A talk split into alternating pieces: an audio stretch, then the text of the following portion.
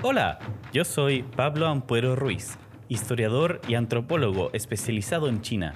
Y esto es Todo bajo el cielo, un podcast sobre China y el este asiático desde una perspectiva crítica y latinoamericana. En este episodio conversamos sobre el hukou en la República Popular de China.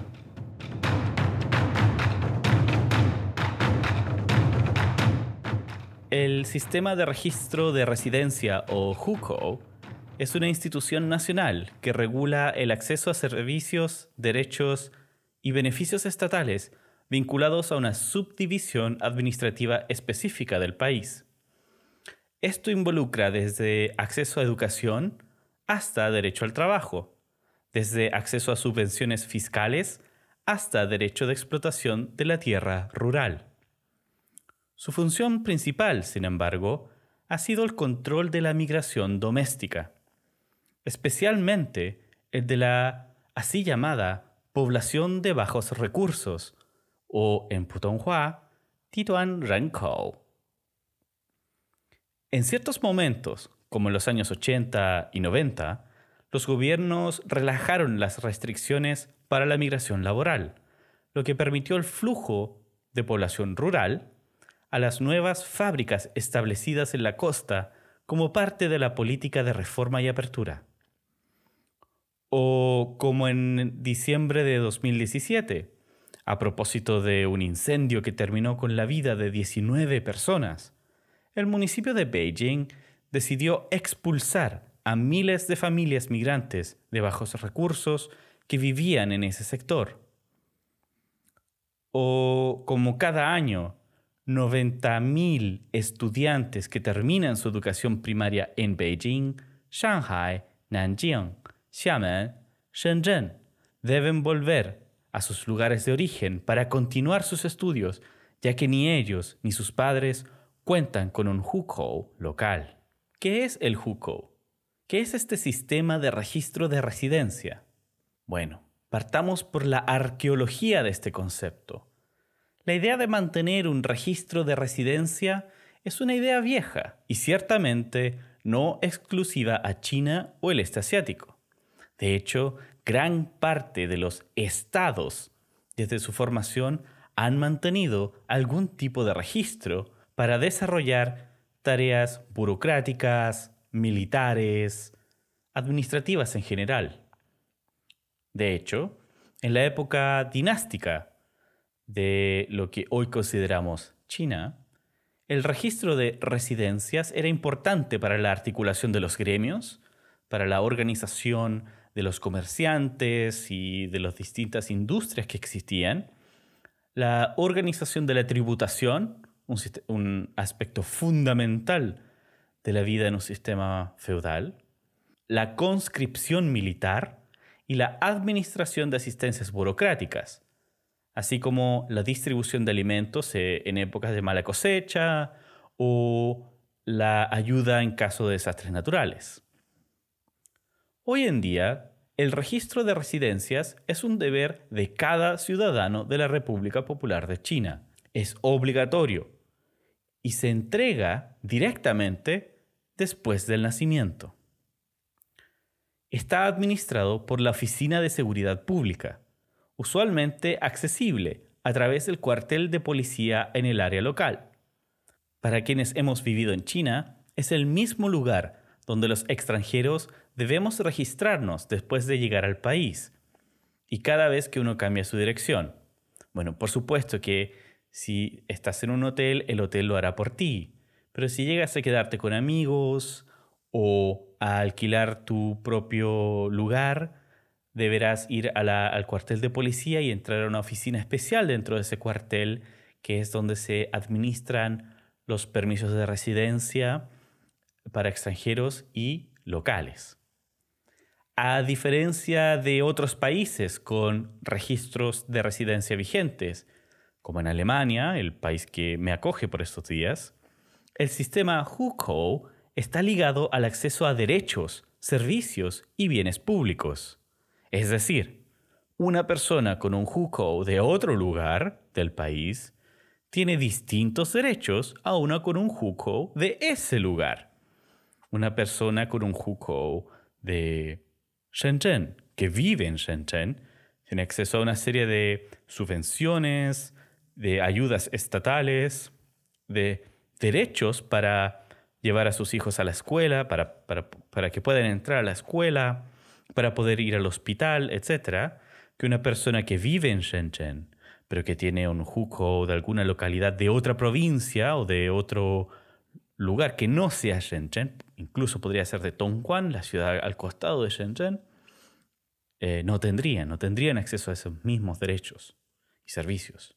Esto genera que los sistemas de seguridad social se encuentren fragmentados y dependan de las administraciones locales.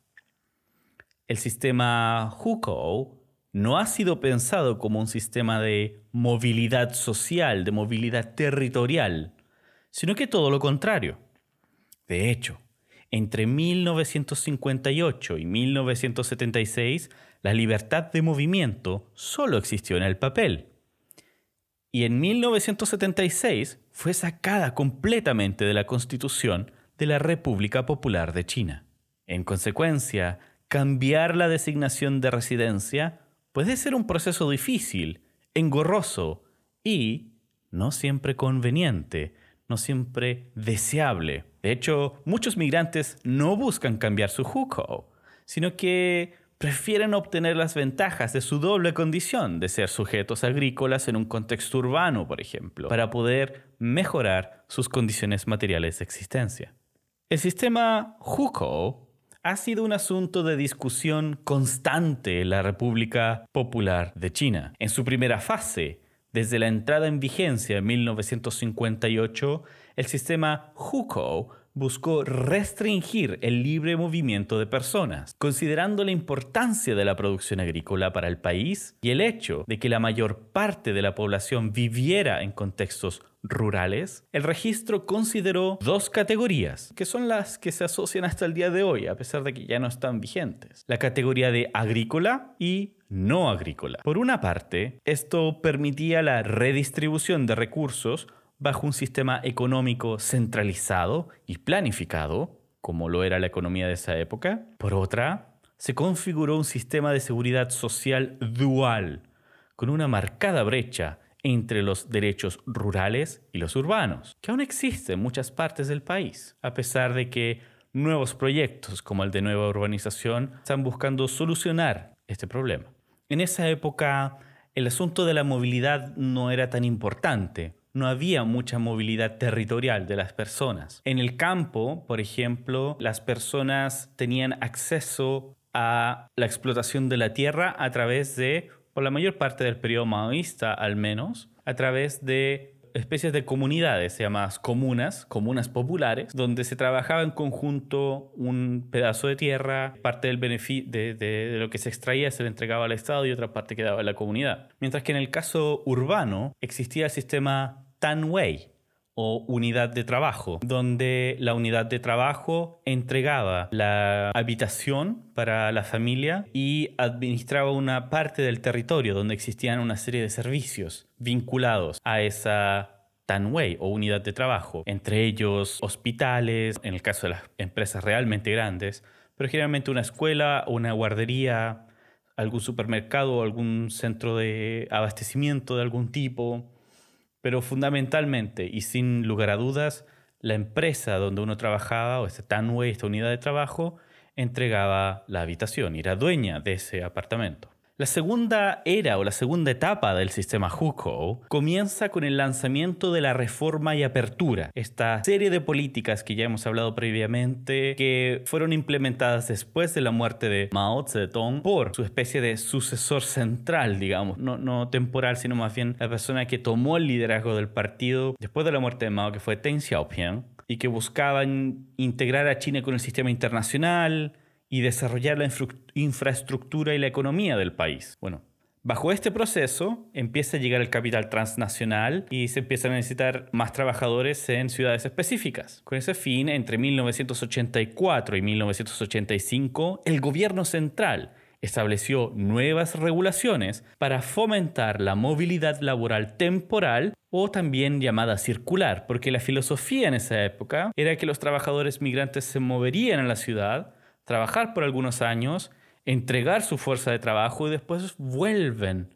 al campo muchas veces no por decisión propia, porque en esa época se crearon los permisos temporales de residencia, así llamados en Putonghua Zanzhuzheng, que permitían acceso a los servicios urbanos por un periodo de tiempo establecido en el permiso. En algunas grandes ciudades, migrantes pudieron comprar propiedades e incluso invertir, lo cual les servía para a la postre incluso postular para cambiar su juco al juco local. Si alguien no contaba con un permiso temporal vigente al momento de un chequeo de identidad, por ejemplo, era procesado a través del sistema de albergue y repatriación de vagabundos y mendigos en las ciudades. Este sistema sin embargo, no estaba exento de abusos y terminó en el año 2003 en medio de una polémica por la muerte de migrantes bajo custodia policial tenemos que tener en cuenta que estos son migrantes dentro del propio país, son personas que no vienen de fuera de la frontera, son personas que han nacido y crecido y que son parte del mismo grupo étnico de la gran mayoría de los otros. Bueno, menos en Beijing, donde hay una representación de todos los grupos étnicos, o en Shenzhen por estos días, pero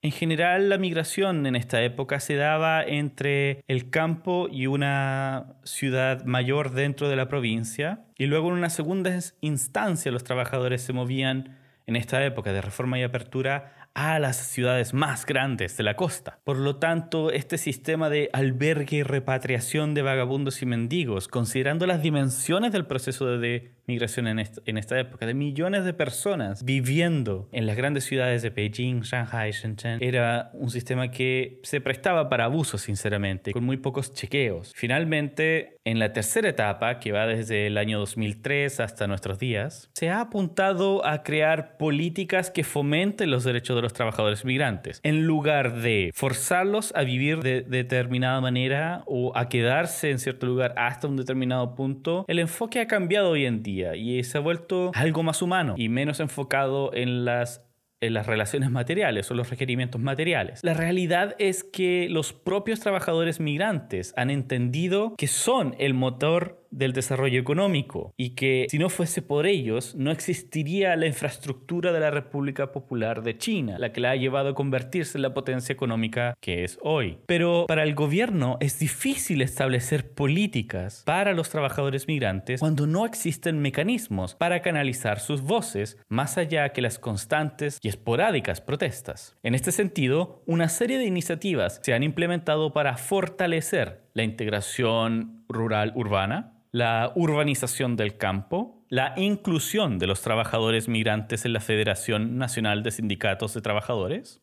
que es un órgano del Partido Comunista, y el relajamiento de los requisitos para obtener hukou en ciudades intermedias. En los últimos años, la discusión sobre el hukou se ha intensificado. Ya lo hemos visto en el episodio anterior, cuando comentábamos el debate sobre el último plan quinquenal.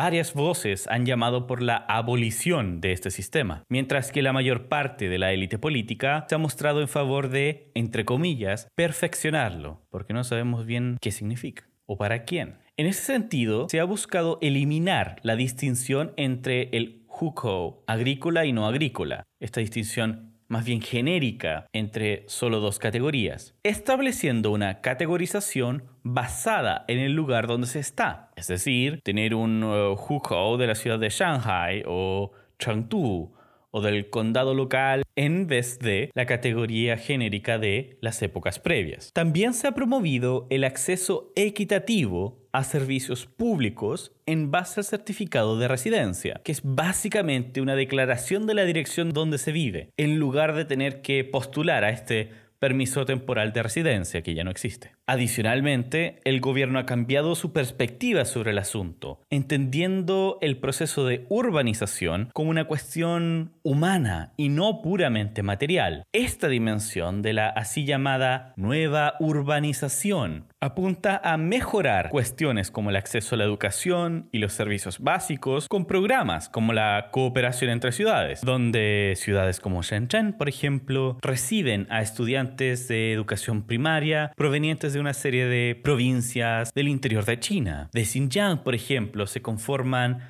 las así llamadas Xinjiangpan, cursos donde completos de escuelas, estudiantes que vienen desde Xinjiang para aprender en Shenzhen o en Guangzhou al nivel de las escuelas en estas ciudades, las ciudades costeras, que suele ser más alto que en otros lugares de China. Finalmente, y como ya adelantábamos en el episodio número 2 de este podcast, se ha tomado un camino diferenciado al cambio de Hukou. El sistema de puntajes que actualmente rige se mantiene a lo largo del país, pero la puntuación es distinta entre las megalópolis como Beijing, Shanghai o Shenzhen y las ciudades sobre 5 millones de habitantes, sea, grandes ciudades. En estas, el enfoque está en favorecer a la población con altas cualificaciones. A los programadores, por ejemplo, en Shenzhen se les beneficia mucho, a los ingenieros. En el caso de las ciudades hasta 5 millones de habitantes, se ha motivado que relajen su puntuación para aceptar una cantidad de migrantes domésticos de baja calificación, mientras que en las ciudades de hasta 3 millones de habitantes, pues bien, ya no deben existir restricciones alguna para obtener el Hukou local. Haciendo un análisis crítico,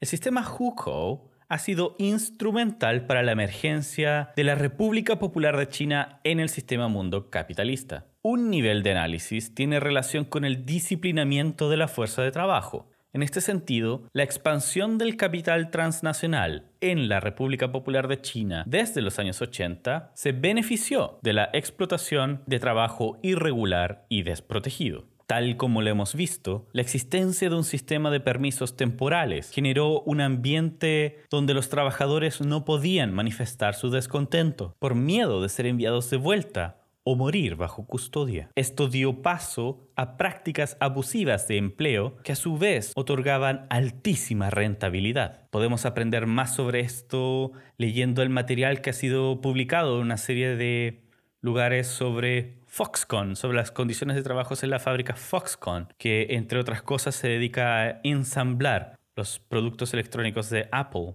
quizás es un tema que podemos discutir más a futuro. En otro nivel de análisis, podemos observar el subsidio estructural de la producción rural a la expansión urbana. Y aquí tenemos dos dimensiones que en mi propia investigación he develado. Por una parte, el hecho de que el capital generado por las industrias agrícolas se transfiera constantemente a las ciudades y que el paradigma del así llamado desarrollo sea la construcción de ciudades, incluso si no hay población para ellas. Y por otro, tenemos la separación entre las zonas de producción, de capital, de mercancías, etc., y las de reproducción de la fuerza de trabajo, que a su vez reducen los costos de la urbanización.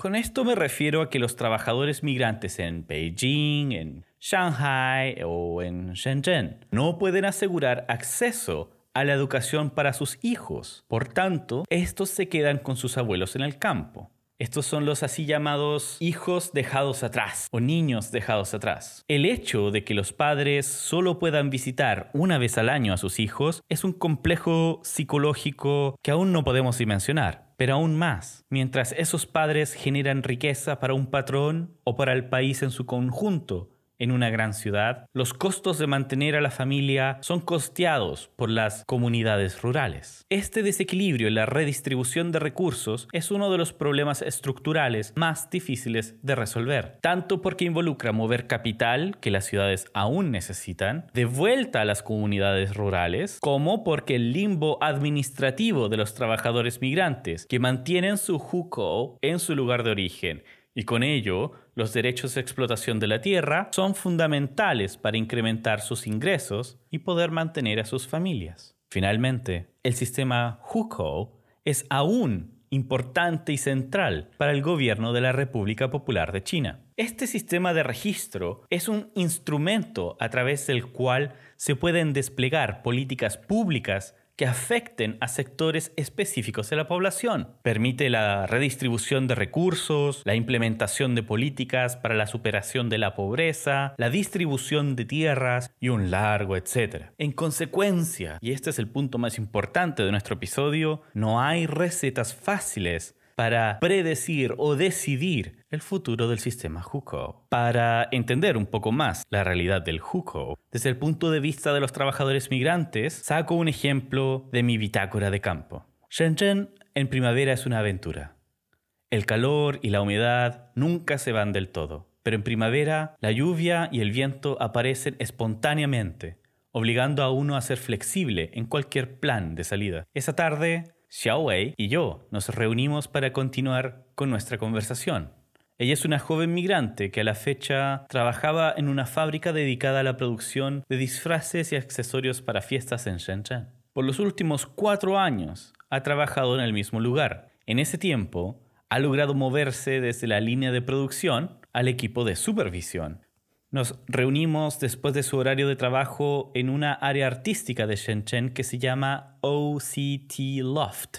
OCT es un acrónimo que significa Overseas Chinese Town o el pueblo de los chinos de ultramar. Este lugar originalmente era una serie de fábricas erguidas con capital transnacional de la comunidad china en el exterior. Hoy en día, los viejos edificios que producían televisores, radios y otros productos electrónicos han dado paso a galerías de arte, talleres de diseño independiente, museos, cafés, bares, restaurantes y un largo etcétera. Aparte de los servicios disponibles, OCT Loft es una área interesante para descubrir.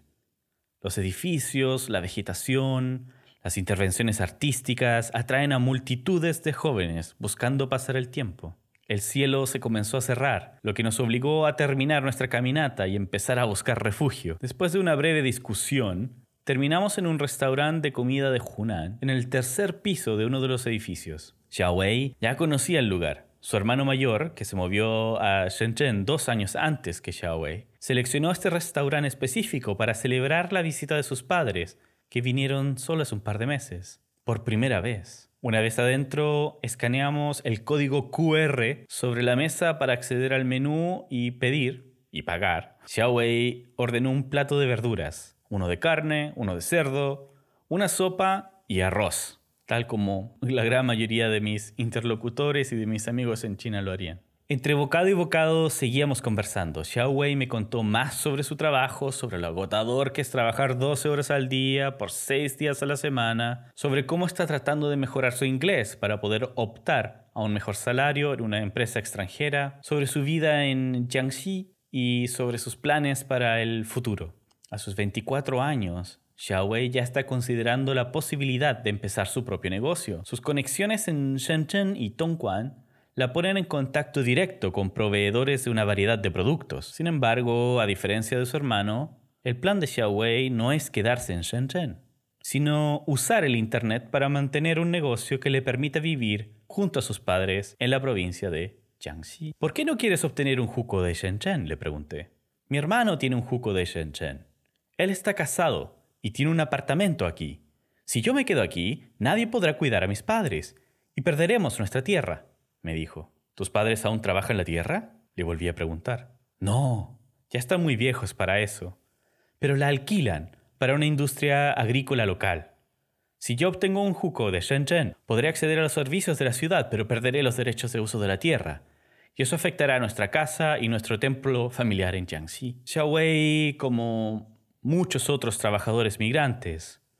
Trata de combinar los ingresos familiares provenientes de los derechos de explotación de la tierra en el campo con su trabajo asalariado. Esto permite aumentar los ingresos de la familia que puedan invertirse en mejorar la vivienda rural e incluso invertir en algún pequeño negocio. Muchos migrantes domésticos no se sienten bienvenidos en las ciudades, especialmente en las más grandes como Beijing, Shanghai y hasta cierto punto Shenzhen.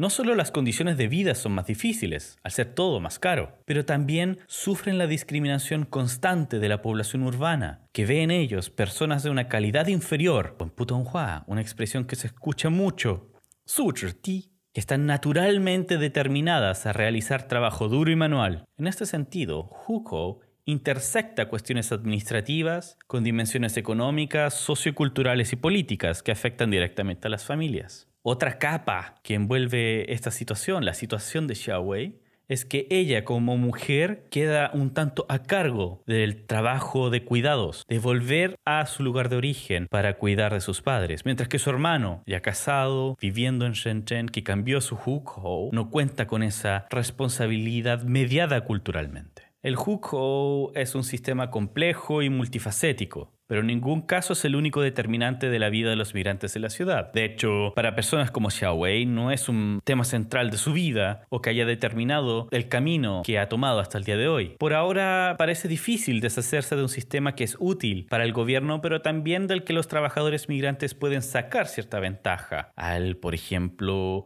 incrementar sus ingresos. Hoy por hoy el sistema es menos sobre distinciones entre población agrícola y no agrícola, la categorización que ya no existe, y más sobre la reconfiguración de jerarquías de movilidades en el país. Es decir, se crea una especie de imaginario, de geografía imaginada, donde ciertas ciudades se perciben como más favorables para la población migrantes, mientras que otras no lo son. Shenzhen claramente marca muy alto en esta jerarquía, precisamente porque Shenzhen es una ciudad de migrantes, pero lugares como Beijing que recientemente han expulsado a parte de su población migrante doméstica, no está tan alto en el ranking. Quizás la situación sin Hukou sea igual de difícil. Quizás el cambio no sea tan grande, especialmente si pensamos el caos en términos de concentración de la migración de personas y recursos en ciertas grandes ciudades en América Latina y esta especie de círculos concéntricos que se forman en la falta de esos recursos y la falta de esas personas. En estas discusiones es tan importante entonces mirar tanto a las políticas públicas como a la distribución de capital y la agencia de la población migrante doméstica. Por eso cuando miramos China desde un punto de vista solamente estadístico, por ejemplo, resulta difícil hacer sentido de por qué las personas no quieren cambiar su juco, que es lo más normal. La mayor parte de los trabajadores migrantes domésticos no quieren cambiar su juco y tiene que ver con estos incentivos que existen para integrar ingresos, para mantenerse dentro de una condición de permanente movilidad, porque cambiar el juco también significa quedarse en una ciudad, que esa ciudad puede dejar de ofrecer las oportunidades que se tenían originalmente. Y el tener esta alternativa de, de movilidad se puede volver más compleja una vez que vamos cambiando y vamos cambiando y vamos cambiando el juco. Pero si se elimina, bueno, esta reconfiguración de la geografía, de las jerarquías de movilidades se puede volver totalmente caótica. Por lo tanto, tal como decíamos en el episodio anterior, las políticas que se han tomado últimamente frente al JUCO y la movilidad de personas, de los requerimientos de JUCO en las ciudades con menos de 5 millones de habitantes, puede ser más bien un dolor de cabeza, porque no necesariamente significa una motivación para personas para ir. Al final, lo que buscan los trabajadores migrantes es en gran medida desarrollar oportunidades que van en dos sentidos. Uno, económico, poder ir a un lugar donde pueden conseguir trabajo. Y dos, cosmopolita, ir a un lugar que les permite experimentar un mundo que es distinto del cual vienen. Y ese mundo probablemente, o esa imaginación del mundo, esa experiencia del, universo, es cualitativamente distinta en Shenzhen, Chengdu, que en Urumqi o en Anhui. Por lo tanto, tenemos que mirar, tenemos que combinar estas, estas dimensiones y tenemos que mirar también, tanto como miramos estas estadísticas y las políticas públicas, la subjetividad de las personas y cómo éstas se comportan y toman decisiones. Eso es todo por hoy. No olvides seguir Todo Bajo el Cielo en Facebook, Twitter e Instagram. Allí podrás hacer preguntas, sugerir temas e informarte sobre nuevos episodios. Si te gusta lo que hacemos, por favor, déjanos un comentario donde sea que nos escuches y comparte nuestro podcast con tus amigos. Nos vemos la próxima semana. Chao.